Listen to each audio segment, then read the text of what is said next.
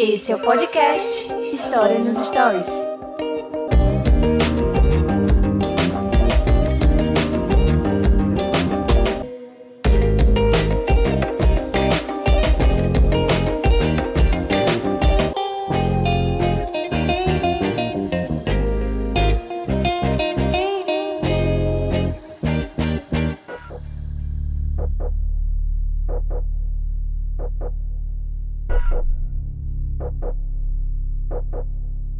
Fala pessoal, eu sou o Daniel René e esse é o podcast História nos Stories. Sim, e hoje vamos falar sobre a independência do Brasil. A gente vai falar do nosso jeito, tá? Então, de vez em quando a gente vai sair aqui por outras rotas. Então, se você quer aprender sobre história e sobre a independência do Brasil, uh, analisando outras fontes diferentes lá que você encontra no livro, você está no lugar certo. A gente vai verificar várias possibilidades aqui e falar um pouco sobre esse evento que é tão marcante, celebrado por outras nações e aqui no Brasil uh, tem vivido tempos tenebrosos, né, em torno do 7 de setembro. Mas se você procurou sobre o assunto, você está aqui com a gente e você vai ouvir esse assunto com meu amigo Lucas Orquiza. Fala, meus queridos, tudo certo? Aqui é o Lucas do História Topia. E tem uma frase que as pessoas que nunca fizeram faculdade de história gostam, né? Que é a gente estuda os erros do passado para não repetir eles no futuro, né? E isso não faz muito sentido, na real. Mas o que a gente fala muito na faculdade é sobre memória. E eu acho irônico, talvez, não sei qual palavra usar, mas hoje é um episódio, para quem não sabe, de um golpe militar que aconteceu no Brasil. E eu espero que na, quando esse episódio lançar não esteja ocorrendo um golpe militar hoje, mas eu sei que há chances, né? Então a gente vai brincar um pouco com essa ironia das palavras de hoje, mas eu tenho, eu sou uma pessoa que tem fé, então só vai estar acontecendo um golpe em 7 de setembro e vai ser o que a gente vai falar. a gente está gravando aqui uma semana antes, então até você ouvir esse podcast pode ter acontecido de tudo já, ou está acontecendo alguma coisa no momento do lançamento desse podcast. Então, se estiver acontecendo, você do futuro deixe pra gente alguma ideia do que aconteceu. Então, vamos falar do primeiro golpe de 7 de setembro, a independência do Brasil. Entender também, o Lucas vai explicar o porquê que ele, ele chama a independência do Brasil como um golpe. Então, ele vai te explicar aqui e a gente vai caminhar aqui nessas fontes, tá bom? Então é isso, galera. Compartilha esse episódio.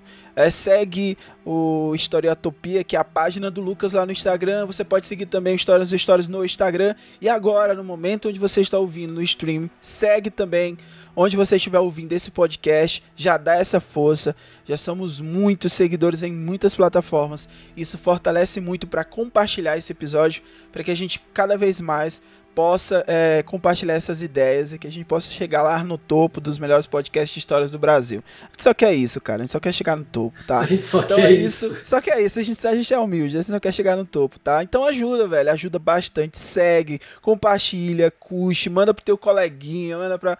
Cara, faz isso aí, vai. Porque ajuda bastante mesmo. E, enfim, você sabe. Então vamos pro episódio de hoje. Vamos falar sobre a independência do Brasil. Música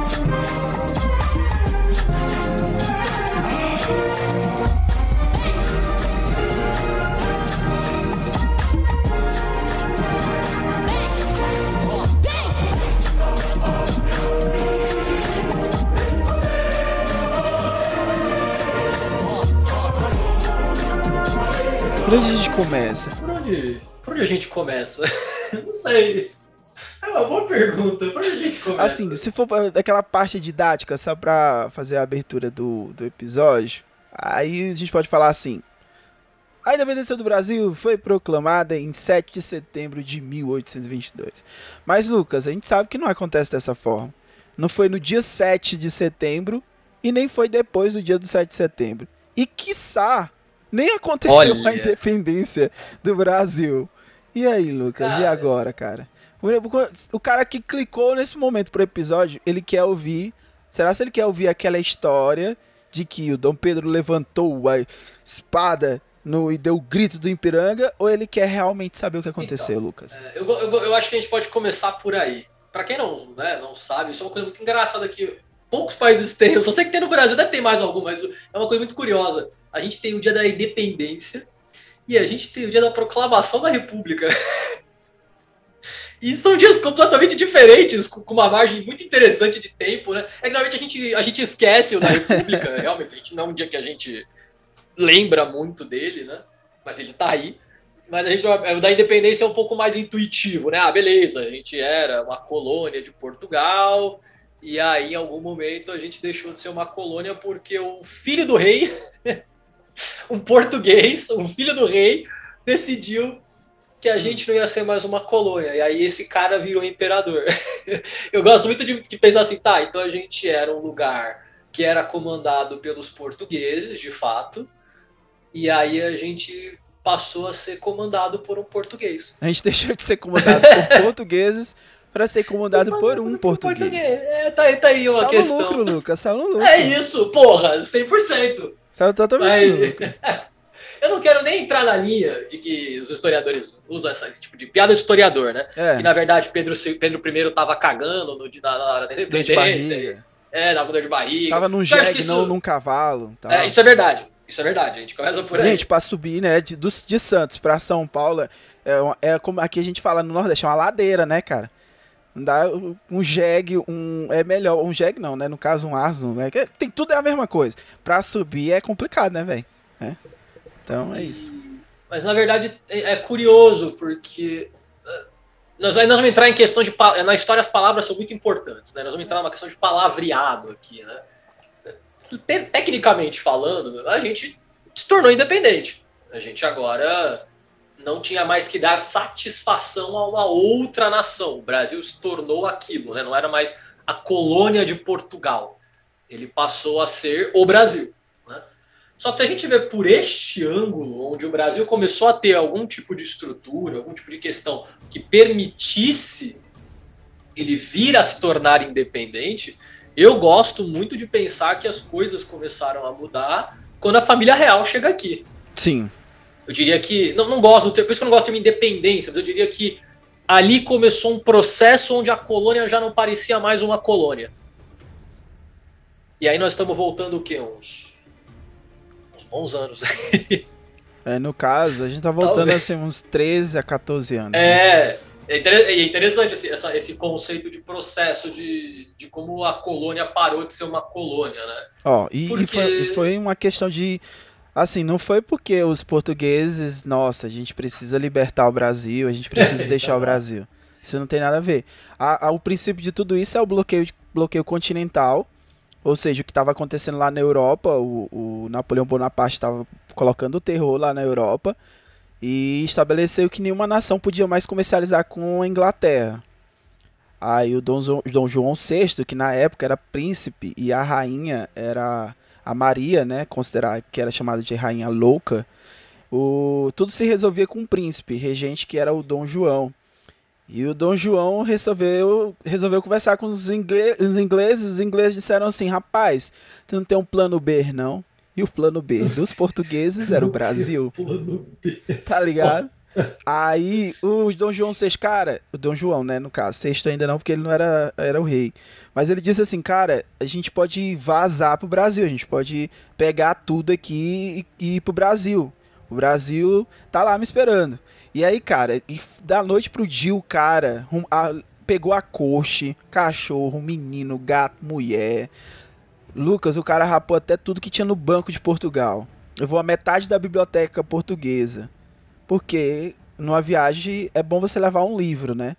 Mas levar metade da biblioteca nacional, isso que é uma viagem que o cara ia ler muitos livros. O cara, cara, o cara levou tudo de Portugal. E aí chegamos em 1808 com a chegada da família real no Brasil.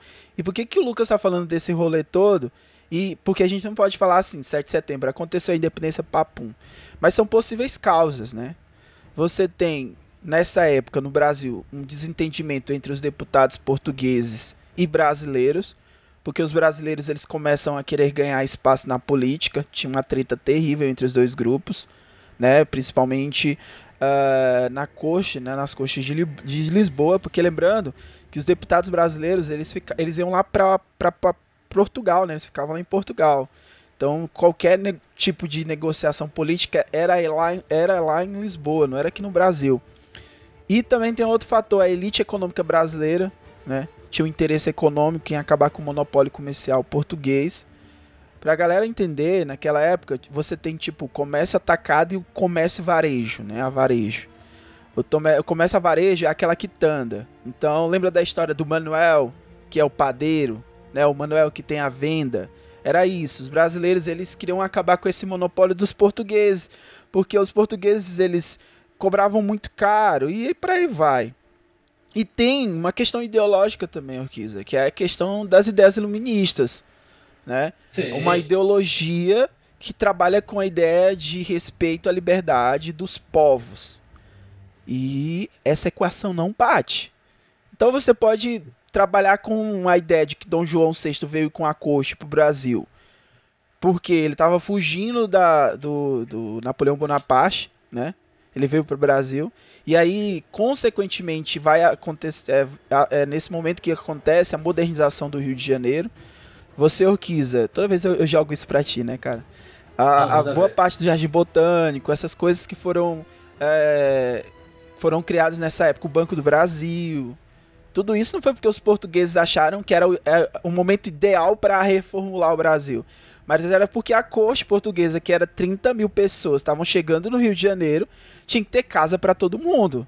Então, sim, sim. as pessoas eram que moravam no centro do Rio de Janeiro, que moravam ali perto do cais, eles foram todas marginalizadas. Por quê? As casas que ficavam no centro tinham que ser casas para quem? Para os portugueses. Que então... são coisas que não faz sentido você ter essa estrutura administrativa numa colônia mas é mais do que necessário de se ter numa, numa capital de um, de um império que tem colônias, na verdade, né? Que era Portugal. E o Brasil, nesse, nesse, nesse cenário, ele, por causa de todo o contexto internacional, ele passa a ser mais relevante que do que próprio Portugal, como nação, sabe? Portugal. Porque Portugal ficou a ver navios. Essa expressão ela é usada justamente por causa disso, entendeu? Porque eu falo pros meninos, Lucas, que é tipo uma família, tá ligado? Presta, uma, presta atenção numa família, beleza? Tá. E aí o pai e a mãe resolvem de madrugada. Olha, é o jeito que eu explico pros meninos pra eles entenderem, ó. É tipo um pai e uma mãe de madrugada sabe, fica sabendo que um ladrão vai entrar na casa. Fica sabendo assim, ó, vem um ladrão aqui, o ladrão seria o Napoleão Bonaparte. Vai vir um ladrão aqui, vai saquear tudo, vai quebrar tudo. Aí o pai e a mãe vai embora da casa e não acorda a criança, deixa a criança lá dormindo foi como que Portugal, o povo de Portugal, viu o que aconteceu com Dom João VI e a Dona Maria. Os caras simplesmente abandonaram Portugal e o Brasil, a população aqui do Brasil pensou assim: opa, as coisas estão mudando. Dom João VI está olhando para o Brasil e está valorizando o Brasil. Mas na verdade era só acalhar o momento e uma necessidade ser suprida. Então aqui tu já vai construindo que a independência ela é gerada não por uma motivação de liberdade para o povo, de liberdade para uma nação. Mas era de interesse da família real portuguesa. Sim, sem dúvida.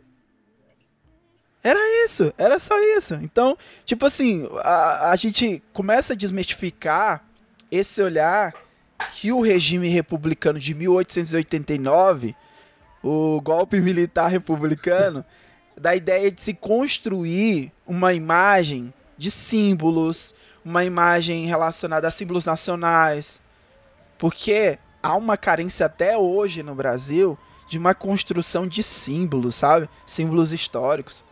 Então a gente tem essa carência porque a nossa identidade ela foi formada ao longo desses anos e é uma nega muita o que acontece muito Orquiz, eu posso estar errado, gente, observação minha, é que no Brasil se nega muita identidade real e se fantasia muito uma realidade, uma identidade que ela é pautada no querer ser europeu, no querer ser americano, sabia? Tipo, acontece lá com a, a escravidão no Brasil, que a sociedade começa a trabalhar com um branqueamento da, da sociedade brasileira. Eu tava dando aula hoje e aí o, o aluno falou assim, mas professor, a, eles tentaram trazer imigrantes chineses. Sabe por que, que foi, foi barrada a chegada de imigrantes chineses no Brasil no finalzinho do Império? Porque eles diziam que o sangue dos chineses eram envelhecidos e envenenado. Olha, olha a ideia do que a gente está falando. Olha o contexto de mundo que a gente está tratando, sabe? Cara, é uma viagem. É, nós vamos entrar numa uma coisa que não sei se a galera imaginou que eu vi esse episódio, né? A independência, eu vou entrar numa parte que eu adoro, de história que é memória, né? a independência, como a, a, gente imagina, por que, que a gente imagina uma coisa heróica? Por que, que a gente imagina é, as frases, o cavalo, a espada, independência ou morte? A gente tem esse imaginário porque isso foram quadros, é, histórias, poemas e roupas e símbolos feitos anos após a independência. Não antes e não durante. Isso é encomendado por Sim. Pedro I e Pedro II também, né? Que é uma coisa para você justificar o que aconteceu e seguir adiante, né? Então, é, tem, eu vou esquecer o nome do quadro. Acho que o nome do quadro é Independência do Brasil. Vou até pesquisar aqui depois. Eu, eu boto um adendo aqui. Que é, é o Pedro Américo. É, quadro Independência é o Pedro Américo, Pedro Américo. Né? É. O ouvinte, não, o ouvinte não vai poder ver, mas tudo bem. Foda-se. O, o, o que vem na sua, na sua cabeça é Dom Pedro II, rodeado por cavalos, Pedro I, rodeado por cavalos, levantando uma espada, o conceito do independência ou morte. Isso é um é. quadro de, de 1848, foi isso? Justamente por causa da, da, da, da, época da proclamação da República, entendeu? Da República. Então, então, assim, esse quadro, olha que interessante. A gente está falando de um imaginário que vem na nossa cabeça, né, o que a gente precetou que foi a independência, tem muito a ver com um quadro que foi feito cerca de mais, na verdade, de 50 anos depois. Isso, isso, é muito interessante quando a gente fala de renascença, tem muito isso. A maioria das coisas que a gente fala, né, isso é uma coisa legal de analisar quadro. A maioria dos quadros que são os clássicos que retratam o momento, eles são feitos após esse momento. Só que eles ficam na nossa memória, né? Então, por isso que a gente compara muito também a independência com a República. A República tem esse Sim, traço. Algumas pessoas até confundem, né? e, e é proposital. É, foi feito pra gente. Porque é o momento de você resgatar esse sentimento de há uma grande injustiça e o mal maior, e chega um herói que vai nos salvar. Isso é narrativa, isso é história, isso justifica o que acontece, o que aconteceu. Né? É, não à toa, fazendo as comparações que a gente faz por hoje, né? não é por acaso que hoje está acontecendo uma suposta manifestação patriótica. Porque vem desse, esse, volta, eles puxam esse conceito de você tem que defender a sua terra, tem o sangue brasileiro que corre no seu braço, essa, essa pira de patriotismo, que é uma coisa que brasileiro nunca foi, além da Copa do Mundo. O brasileiro é patriota na Copa do Mundo, especificamente. Mas é uma coisa que o, o governo sempre tentou inflamar, né, porque a ditadura militar é, finge isso para você, de que o Brasil tinha que ser mais brasileiro, né, ame-o ou deixo. Então a gente, é, é, a gente remexe nessa simbologia, nesse misticismo que tem a ver com a independência, com a República não tanto, justamente porque a República foi um golpe militar, e eu acho que queriam evitar esse tipo de associação, mas não é por acaso que essa manifestação que está acontecendo hoje, eu espero que não um golpe, mas que essas discussões de golpe estão, por isso foi marcado para hoje, por isso que as pessoas vestem verde e amarelo, é, isso não é por acaso, isso tem uma simbologia, isso traz um sentimento patriótico, e no caso e o Daniel, a gente é historiador, e a gente tem os nossos vieses políticos que eu espero que você que está ouvindo a gente seja contra o Bolsonaro, seja qual viés político você for, mas uma pessoa, vamos dizer assim, desavisada, consegue olhar para isso e pensar assim: poxa, eu, eu sou brasileiro, eu, eu, quero ter orgulho de ser brasileiro, todo mundo quer ter orgulho de ser brasileiro, entendeu? E o Bolsonaro acaba cooptando essa pauta para ele. Né? Você só pode ter orgulho de ser brasileiro sendo Bolsonaro, sendo pró-Bolsonaro. Tanto que, se você usar. Eu, eu, eu criei vergonha de usar camisa verde e amarela na rua. Eu não sei quem está nos ouvindo aí, né? Mas isso é muito interessante de falar que. É, eu gosto disso porque eu lembro quando eu, lembro quando Primeira Guerra Mundial que a, a guerra em si não é o importante. A gente estuda o que aconteceu antes e como as pessoas vão lembrar da guerra depois. E a independência, eu sinto que o que é menos importante para a gente falar disso aqui hoje é o momento, é o cara levantar a espada, não tem nada a ver com isso. A gente basicamente tem que falar do país, qual era o contexto do Brasil antes que chegou a este momento e por que que tantos anos depois a gente tem essa memória, essa imagética em torno disso? Porque a gente volta para isso, né? Como que a gente volta para isso? Olha só que, que momento profundo e, e antipolítico está funcionando.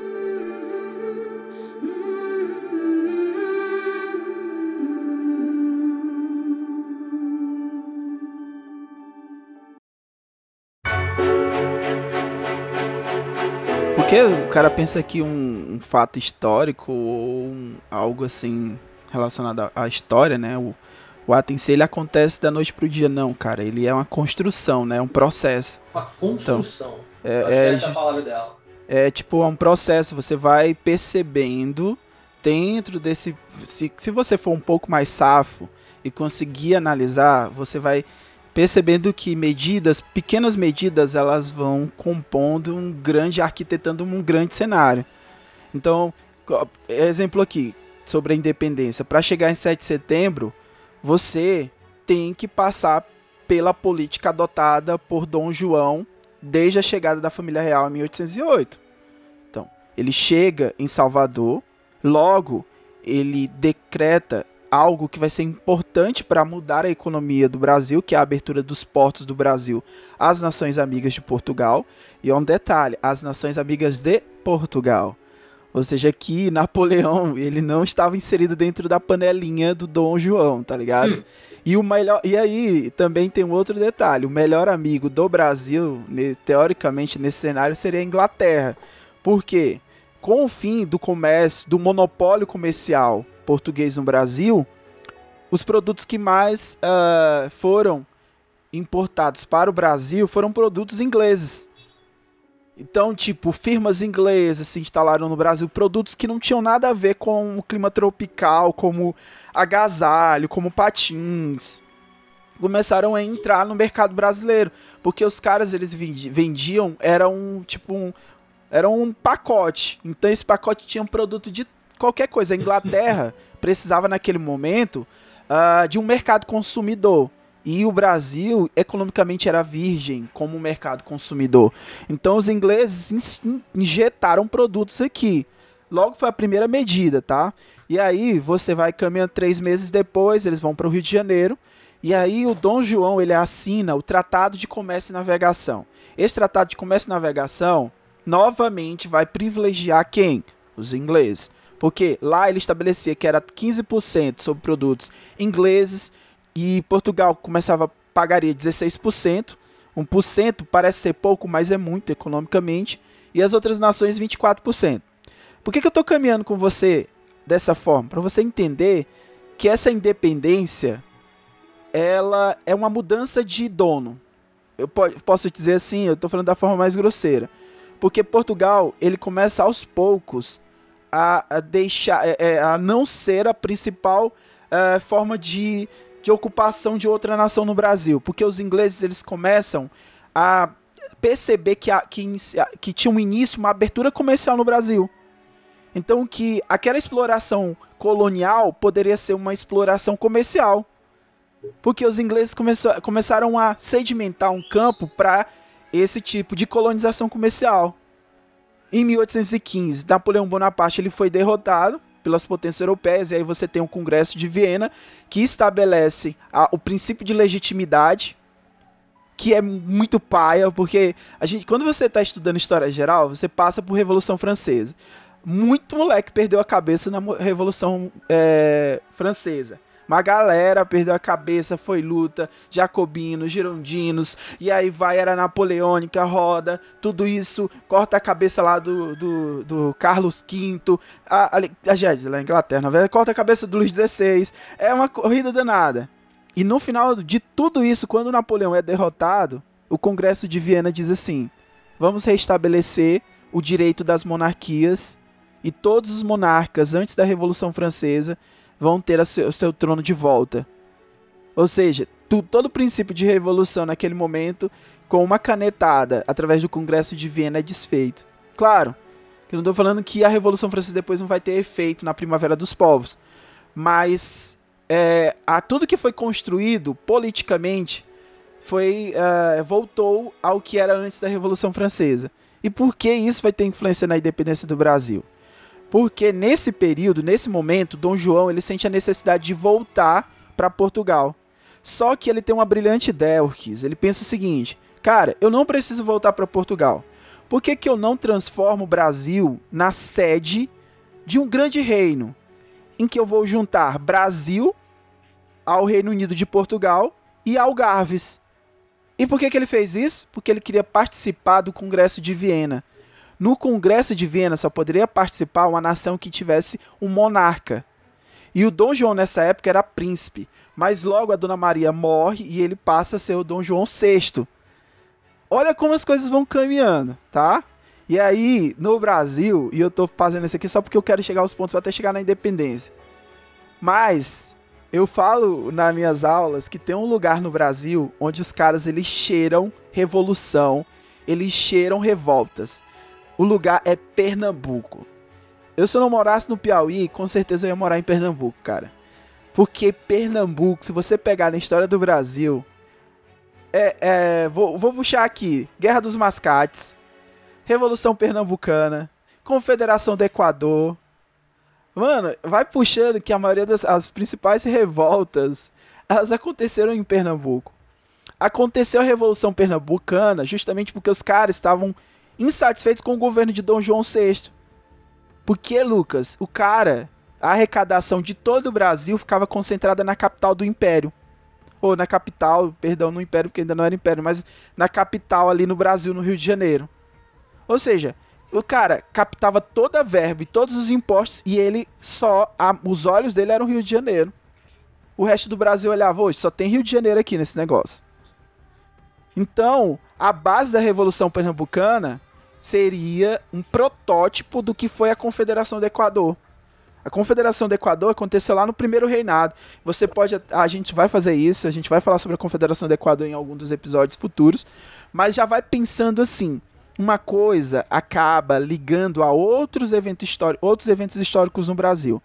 E o que vai determinar esse passo para chegar na independência do Brasil é um acontecimento externo. É a Revolução do Porto de 1820. O que foi a Revolução do Porto em 1820? Lá em Portugal, depois de 12 anos que o Dom João VI saiu, fugiu de Portugal e deixou Portugal ver navio sobre a administração de ingleses, os, a Câmara lá, os deputados, a Corte, lá em Lisboa, exige re, o retorno de Dom João e, e, além do retorno de Dom João, que ele é, desfaça a criação do Brasil como um reino e que o Brasil passe a valer a, a ideia de colônia novamente. Então, eles ameaçam o Dom João VI é, que iam elaborar uma nova constituição e que iam gerar e queriam mudar toda a forma de governo. O Dom João, cagado com essa situação, ele viu uma única alternativa: voltar para Portugal e deixar o filho mais velho, que era o Dom Pedro, como regente no Brasil. E isso acontece no dia 26 de abril de 1821. O Dom João, agora sexto, porque a Maria morreu, a rainha tinha morrido, né, a mãe dele. Ele volta para Portugal como rei e ele volta com a rainha Dona a Carlota Joaquina e o príncipe Dom Miguel, o Dom Miguel, que depois guarda esse nome também, porque o Dom Miguel vai ser importante lá no primeiro reinado. Ele que vai tomar o trono da filha do Dom Pedro I e as filhas do casal, o Dom Miguel era o mais novo. E aí temos um dia que aí entra novamente a ideia de se criar marcos históricos, que é o dia do fico à independência que o Dom Pedro I disse assim, aí aquelas frases que eram construídas, né? Como é para o bem de todos e felicidade geral da nação, estou pronto, diga ao povo que fico, cara. Povo que fico. Eu imagino, eu imagino ele tipo numa sacada, ele levanta as mãos assim e a galera, caralho, mano, o maluco vai ficar mesmo, porra. Agora vai! Imagina a galera trincada, assim, começando a tocar música. E aí, lá ele disse que ele essa foi no campo de Santana, lá no Rio de Janeiro. Não sei onde é que fica esse campo de Santana. Cara, eu falo toda vez, qualquer coisa do Rio de Janeiro, eu julgo que tu entende. Daniel adora essa porra. que tu, tipo, é um, é um especialista do Rio de Janeiro, cara. Mas, mas foi lá. Não, eu só me fudi lá durante cinco Então anos. o cara tava lá na sacada e ele falou, diga o povo. Cara, eu fico pensando, mano, isso tudo o resto do Brasil tava pouco se sabe? Não tava nem aí para isso. No Brasil, ninguém. O resto do Brasil não tava sabendo nem o que tava acontecendo, velho. A gente. Sim, sim eu, eu, queria compor um ponto. É, eu não vou pagar pau americano, longe de me fazer isso. Mas eu posso trabalhar com a ideia, pelo menos, de que parte da independência deles foi por uma questão popular. Então, realmente tinha gente fodida e pobre que não tinha roupa para a galera entrava tipo para o grupo de independência americano para ter o que comer, para ter roupa, né? Porque eles garantiam isso. E no Brasil, se tem uma coisa que não foi a nossa independência, foi de acesso à população, né?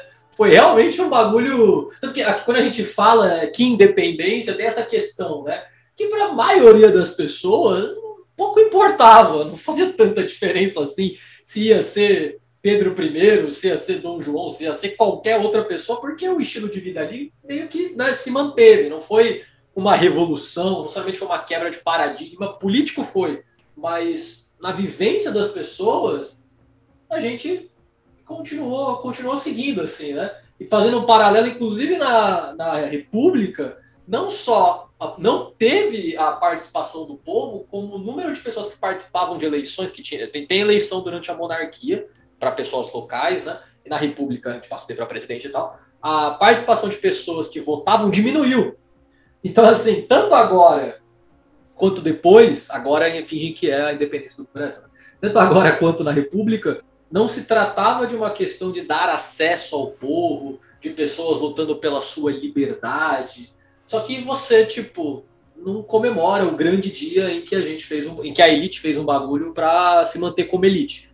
Porque isso pega mal. Isso, né? Porque, porque né, é. o grande dia em que a elite fez um bagulho para continuar sendo a elite e foda-se. Só que isso, obviamente, não é interessante. Aí volta no que eu falei. Anos depois, pelo que a gente já notou aqui, 50, 60, 100 anos depois, a elite encomenda quadros, encomenda roupas, encomenda coisas para reestruturar a memória, a memória coletiva, que a gente chama, né? Para formar, para criar uma nova memória, dizendo: olha como o seu avô, o seu pai lutou brave, bravamente pela independência, pela liberdade, pelo povo, pela nação, pelo amor, pelo que você quiser inventar aí de sentimento bonito, para a gente estar tá aqui hoje, é por isso que eu sou o rei. Né? Então isso legitima o que vai vir adiante. Né? Só que, como eu falei, não é bonito dizer que é coisa de elite, então a gente dá aquela. Aquele tempero, né? Faz parte. A história tem a ver com narrativa e, e aí, do Pedro tinha 23 anos, cara. É até que foi. Porra. Assim, se você for pegar o filho dele que assumiu com 14 anos. Que foi um golpe também, queria dizer que o golpe de. Por isso que chama golpe de maioridade. eu, tenho, eu sabe que isso, é, isso, é divertidíssimo, né? Que a, a. eu gosto muito do, do, do Pedro II, porque literalmente ele começa e termina com um golpe.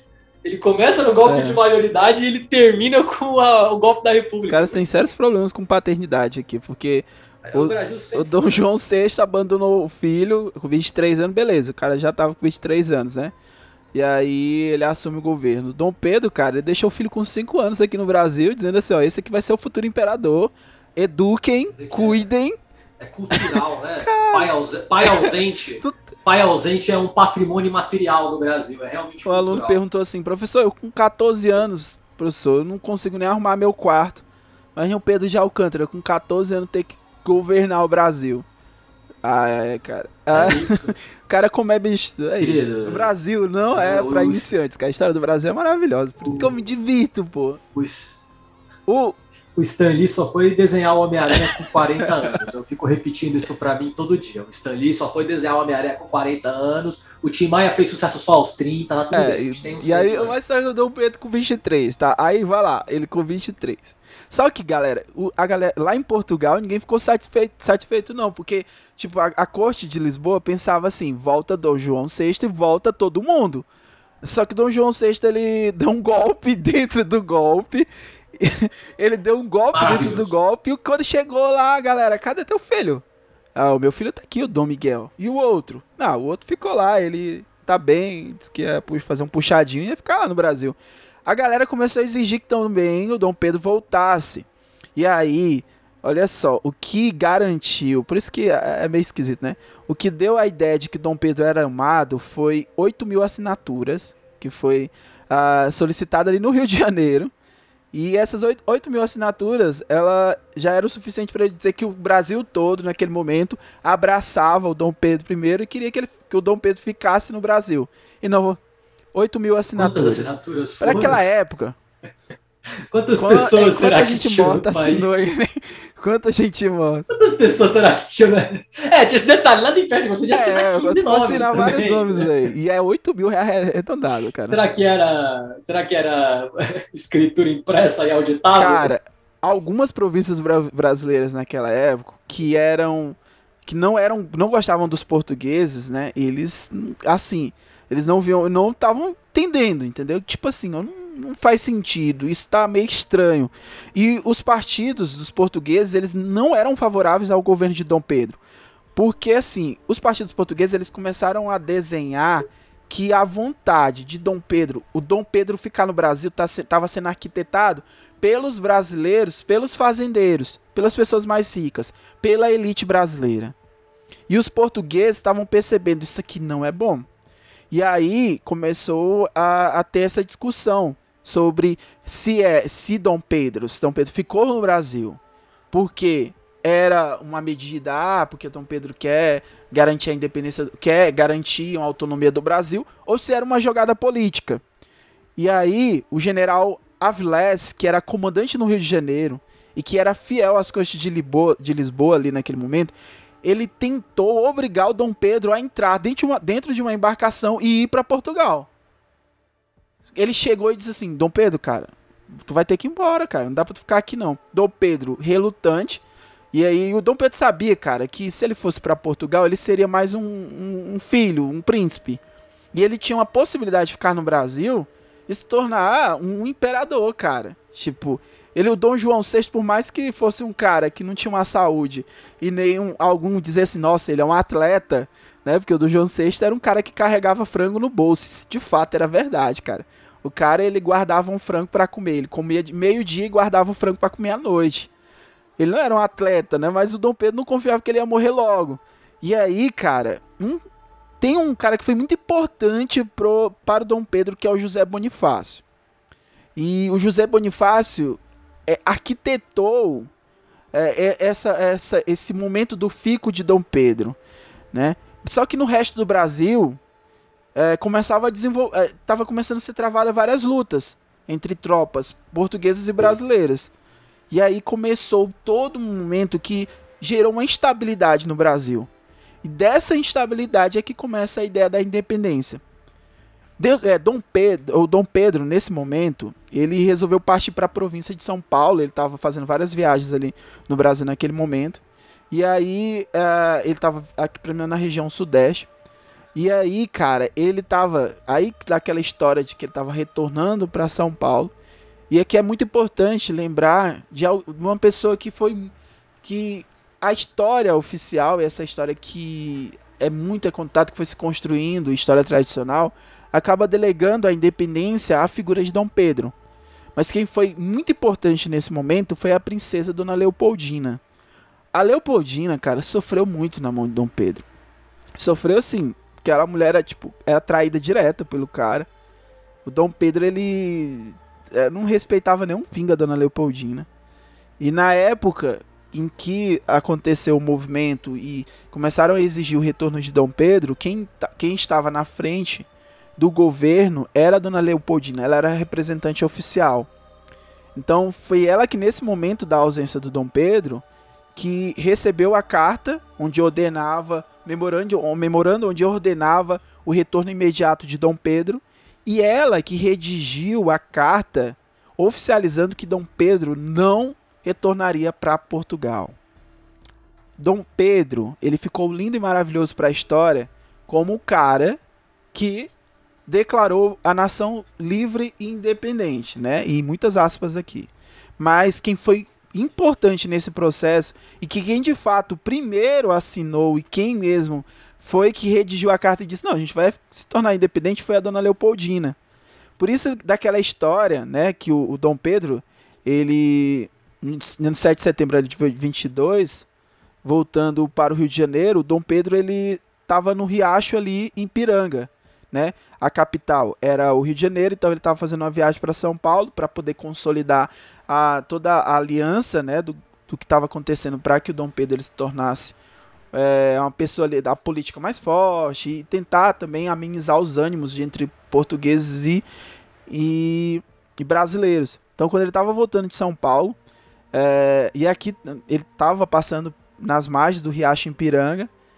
Ele recebeu é, a carta, né, o memorando, o decreto que dizia lá de Lisboa que ele tinha que voltar, que ele tinha que se sujeitar às autoridades da corte. E ele recebeu junto com a carta também as medidas que a dona Leopoldina já tinha tomado. E aí, cara, entra a parte fantasiosa da coisa, né? De que ele parou, que ele tirou né, a espada e aí ele declarou, declarou a famosa frase que para colocar numa bola de, ca de caminhão tá massa, tipo independência ou morte, né? Mas a partir da, até hoje, muitas pessoas acham que realmente foi tipo, o Dom Pedro estava chamando todo mundo para briga, mas na verdade a, a, independência já tinha sido sancionada. Assim, quando a Leopoldina era a principal autoridade, ela assinou. Dom Pedro ele só teve o trabalho de reconhecer. Ah, a Leopoldina sancionou, beleza, somos independentes. Então era basicamente isso. Eu não sei se eu acabei, tipo, tirando a sua ilusão, não sei, cara. Mas não foi muita coisa não, mano. E, e se você parar pra, pra perceber, ainda tem algumas coisas que não fazem sentido. Porque assim, a independência, tecnicamente, quando ele recebeu isso foi no 7 de setembro.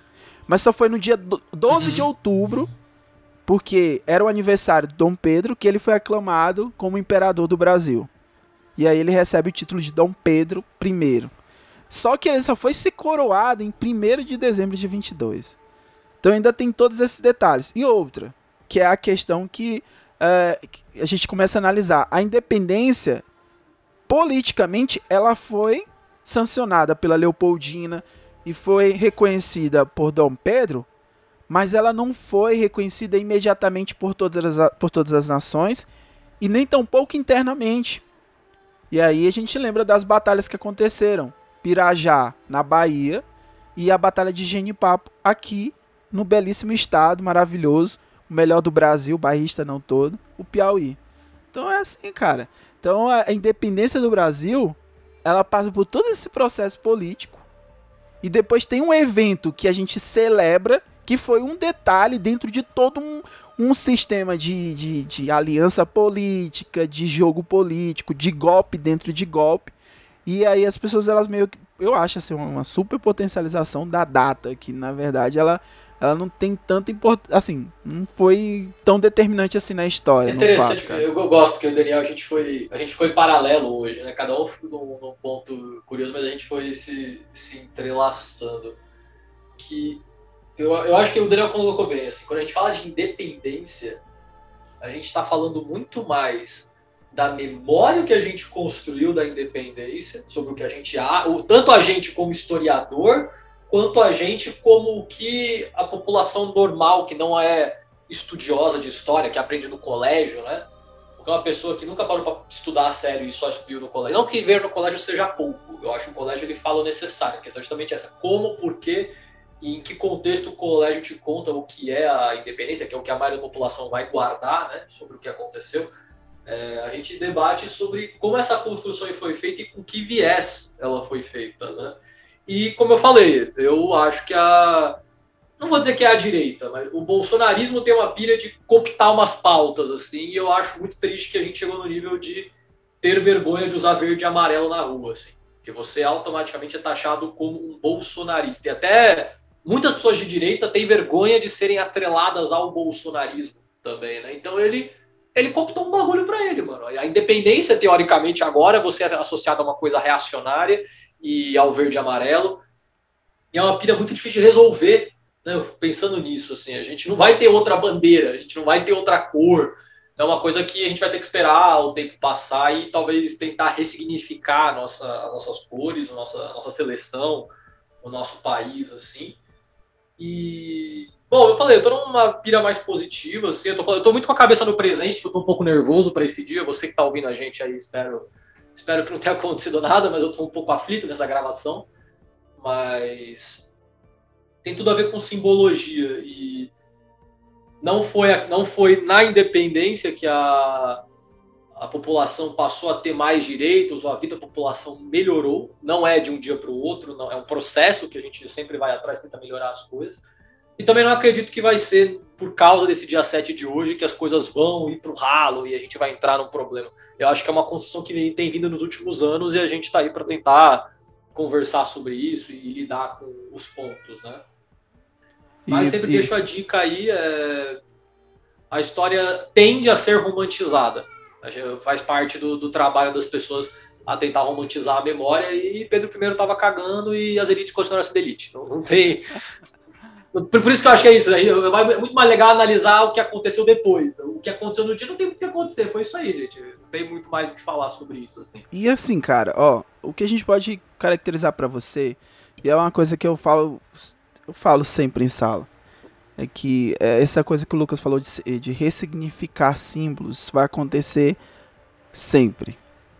7 de setembro, ele, ele 7 de setembro foi simplesmente uma data e essa data ela vai recebendo significados em momentos importantes da história do Brasil. É um momento simbólico, entendeu?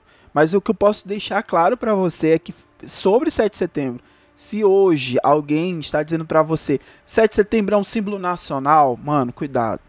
Eu só quero que você entenda que 7 de setembro ele é um momento onde Dom Pedro ele rompe as relações de subordinação com Portugal.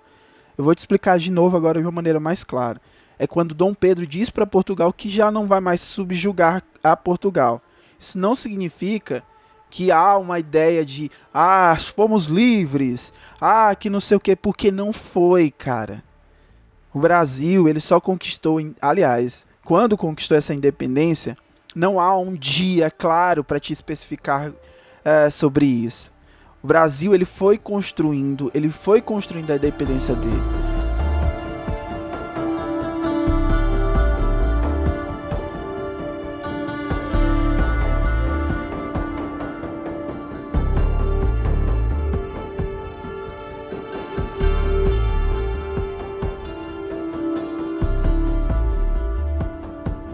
Então é isso. Então só para que você pegar para a gente finalizar o nosso cast, o interessante é que a gente queria conduzir, né, todo o, os o que aconteceu antes da data e o que aconteceu na data, e que eu deixo aberto aqui para você e até uma possibilidade de episódios que a gente vai gravar no futuro, é sobre o reconhecimento da independência. A gente pode falar sobre as questões externas, né? Como que o Brasil ele foi reconhecido externamente, e aí a gente fala sobre as libras esterlinas que foram emprestadas pelo governo inglês e pelas lutas internas da Batalha do Genipapo e da Batalha de Pirajá. Mas isso a gente pode falar num próximo cast quando a gente estiver falando sobre o primeiro reinado.